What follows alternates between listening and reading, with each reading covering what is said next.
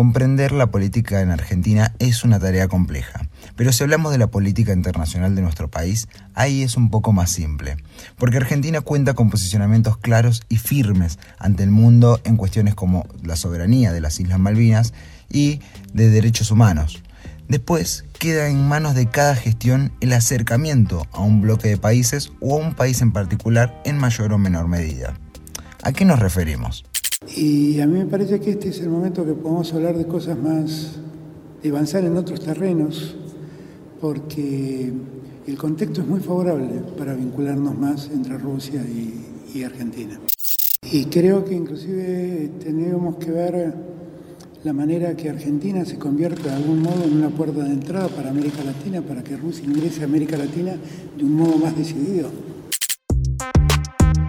Este fue un fragmento de la charla entre el presidente de la Argentina, Alberto Fernández, y su par ruso, Vladimir Putin, frente a la prensa en febrero de 2022.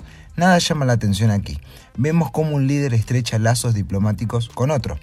Pero el detalle está en que tres meses después, el presidente Fernández visita Berlín y en una entrevista a la Deutsche Welle expresa otra posición.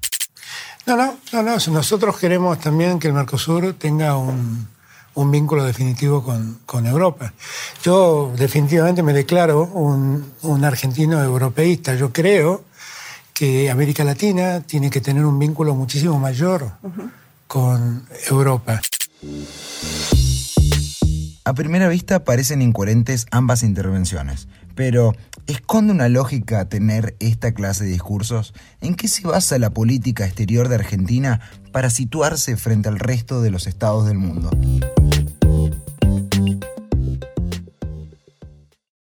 La política exterior argentina tiene como prioridad la defensa de sus intereses nacionales en la arena internacional. Y uno de los ejes para lograr eso es el multilateralismo. ¿Qué significa eso? Bueno, que la Argentina apuesta en la arena internacional a diferentes polos de poder con los cuales construir alianzas que sean de mutuo beneficio. En ese sentido, lo que hace el presidente cuando, viaje, cuando viaja es expresar esa posición política intentando generar acuerdos en los lugares en los que está. Él es el licenciado en Relaciones Internacionales Ramón Prades García, que nos explica que mantener esa posición multilateralista para Argentina es velar por sus propios intereses. A la Argentina le conviene un orden mundial multilateral porque al existir mayor cantidad de polos de poder, puede tener la posibilidad de negociar o de, impulsar sus intereses nacionales de forma diferente en diferentes lugares. Es decir, el multilateralismo funciona como una balanza a un poder, como una contrabalanza. Le permite al mundo que las reglas de juego internacionales no sean solamente dictadas por un hegemón. Eso es muy importante, pero también obviamente muchas veces genera mayor inestabilidad global. El presente año 2022 es un periodo de varios cambios a nivel mundial. La inesperada guerra entre Rusia y Ucrania hizo que muchos países se alinearan a los ejes geopolíticos implícitos, mientras que otros se abstuvieron de tomar posiciones drásticas y decidieron continuar con un modelo de diálogo amplio. Por ello, le preguntamos al licenciado en Ciencias Políticas Robertino Sánchez Flecha, ¿en qué situación se encuentra la Argentina frente a este panorama? Es un contexto geopolítico muy adverso para posicionamientos muy estrictos, digamos, ¿no? Entonces, Alberto Fernández siempre fue muy pragmático en sus discursos a nivel internacional, que a veces bordean lo obsecuente. Y es ese pragmatismo que lo lleva a intentar persuadir a todo el líder con el que él transita, eh, el que advierte contradicciones, ¿no? Porque obviamente no va a ser lo mismo lo que el mensaje que él le transmita, por ejemplo, a Putin, que el que le transmita a Biden. En consecuencia, ahí hay una disyuntiva de lo que en el internacionalismo se conoce como realismo periférico.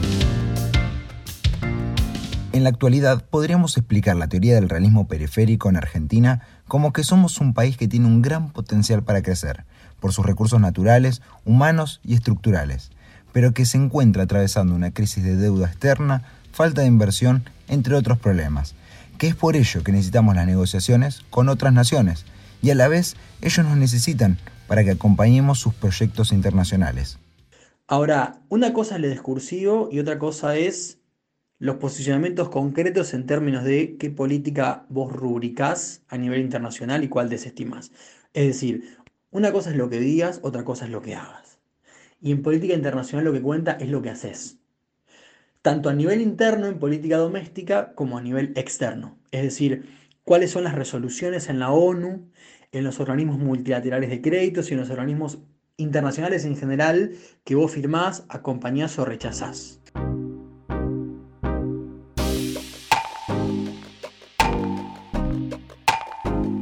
Teniendo todas las piezas del rompecabezas, pero sin aún ver el dibujo final, no nos queda claro cuál es la salida Argentina para no oscilar entre los intereses de las potencias globales. El analista internacional Prades García concluye en lo siguiente.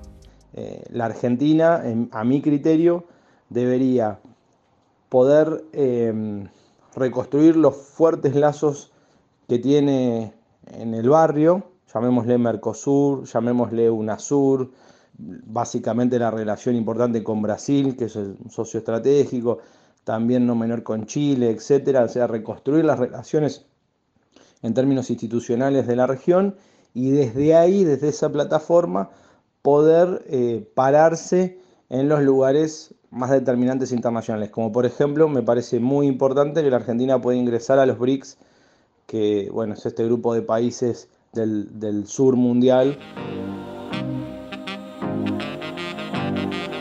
Podríamos decir al final que la política internacional tampoco era tan sencilla.